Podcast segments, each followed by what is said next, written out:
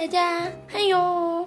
其实我觉得最近啊，生活过的时间非常的快。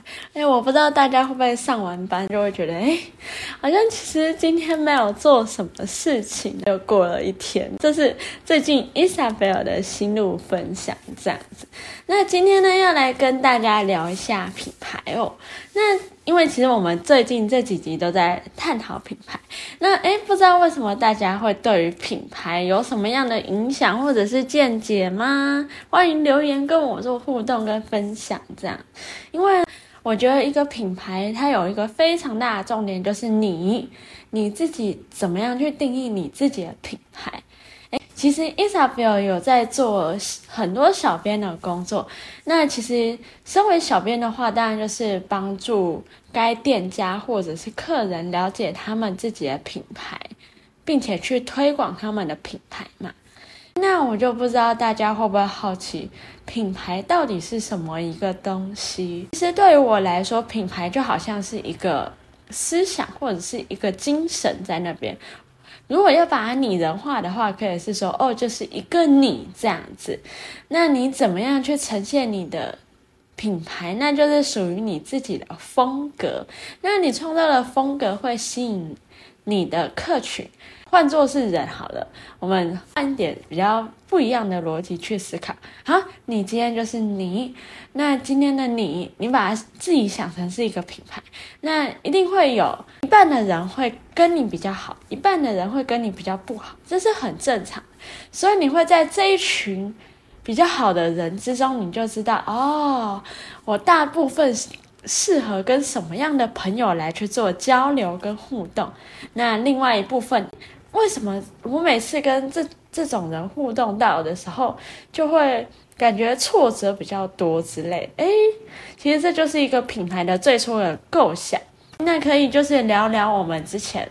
为什么我们会一直在谈品牌，或者说为什么我们需要创造这个品牌？其实啊，我觉得品牌啊，这这种定义其实太广泛，可是也是说太广泛归广泛。可是说一个很简单的词，那就是你要怎么把你自己分享出去？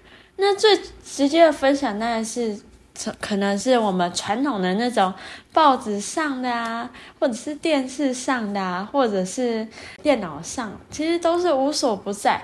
只要是能让你的品牌呢做一点多一点的曝光，其实那就是对于你自己有多一点的底气跟多一点的底气，让别人知道，哎，那就是有你这个公司。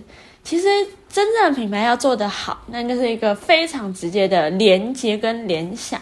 怎么会是说是直接的连接跟联想呢？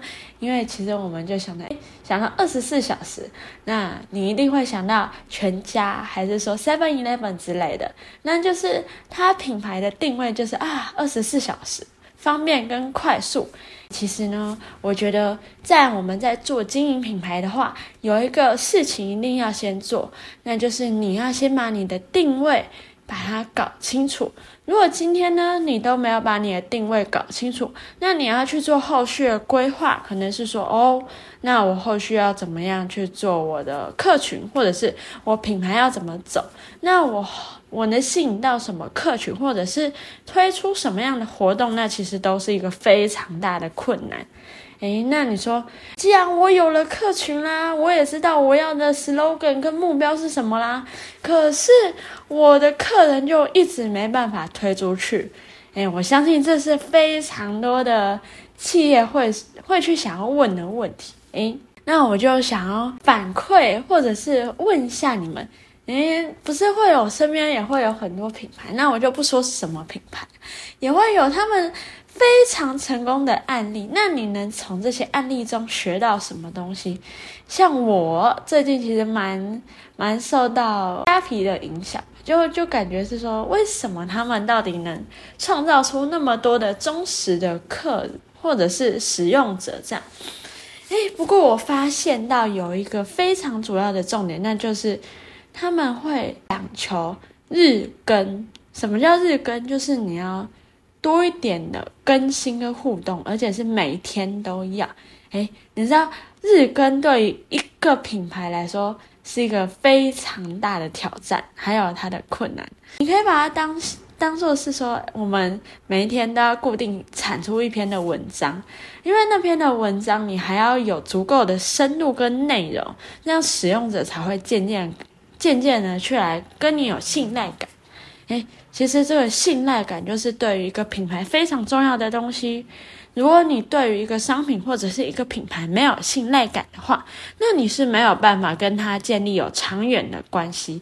毕竟，如果我不喜欢一个东西，那我不可能去跟它有做进一步的互动。包含是人也是一样，我不喜欢它，还要跟它待在一起，我觉得那对我来说是一件非常痛苦的事情。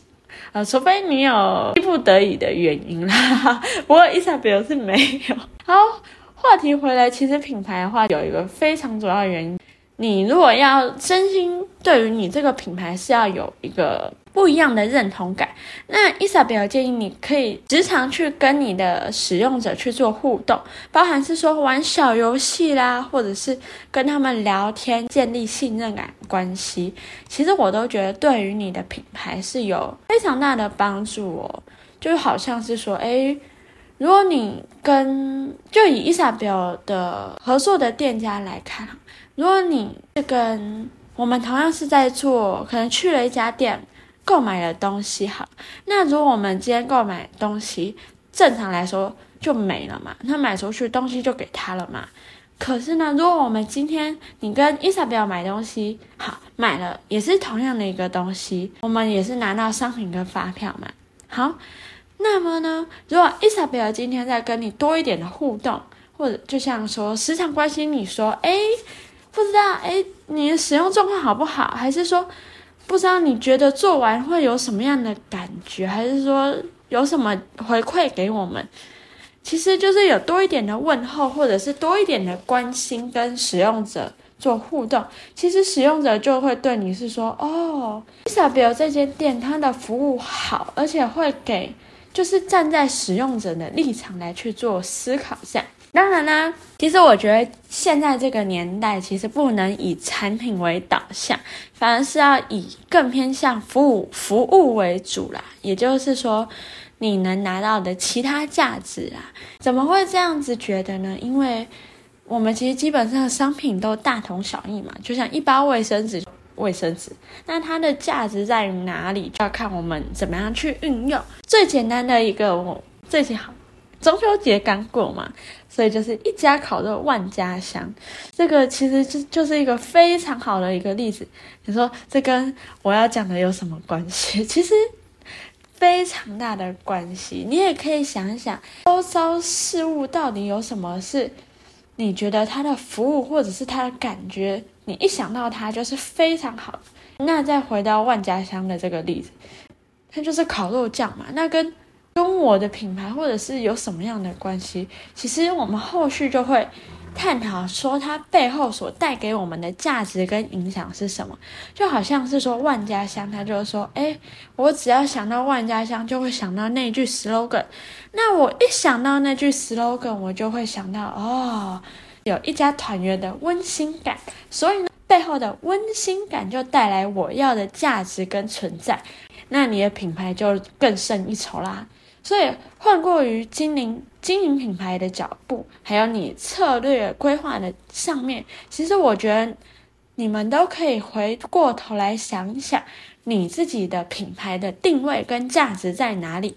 那如果对于品牌跟定位有不清楚的话呢，我觉得都可以建议你们可以回过头来跟你们伙伴讨论一下，或者是自己沉思一下，你最原本的初心是什么？因为其实我觉得。初心就是你最大要掌握的重点。当你回过头来静下心来的时候，就会想说：我当初为什么要创立这个品牌？可能是因为，诶，我自己可能会想多一点的健康，或者是让其他人也知道是如何的美，或者是让其他人更爱自己，不一定都好。这就是属于你自己的个人的初心。那其实只要把你的初心呢，再回过头来想一想，再把你的。下一步的规划跟资料重点再整理一下，其实我觉得就是对于你接下来步调可以去做一个很好的发挥跟发想的空间。当然啦，不是是说这个是一定绝对的，可是我觉得是一个非常大的目标，可以给大家去做实行的。还有很大的，接下来很大的重点就是你是否有回应消费者的需求。消费者需求固然非常重要，你不能是说我今天推出一个商品，就是照我的心意推。那、啊、我就不去听消费者是怎么样讲，那你这个商品一定在市场上不会持久。那你可以看看一看很多的商品，现在二三十年，为什么他们都还会在？那其实他们就是有一直不断在更新、改变、做微调，一直符合时代，一直在往前。不管大大小小，其实都是。基本上你只要。抓到这几个重点，其实对于你的品牌是有一定的竞争力跟持续影响力的。如果呢，对于品牌或有什么想要了解或者是好奇，或者是对 Isabel 在经营的品牌有好奇的话，也可以在后续的话也可以拿出来做讨论。那如果有什么疑问或者是想讨论的点，都可以在下方留言给我们哦。那这次的行销背后逻辑就聊到这边啦，那我们就下次见，拜拜。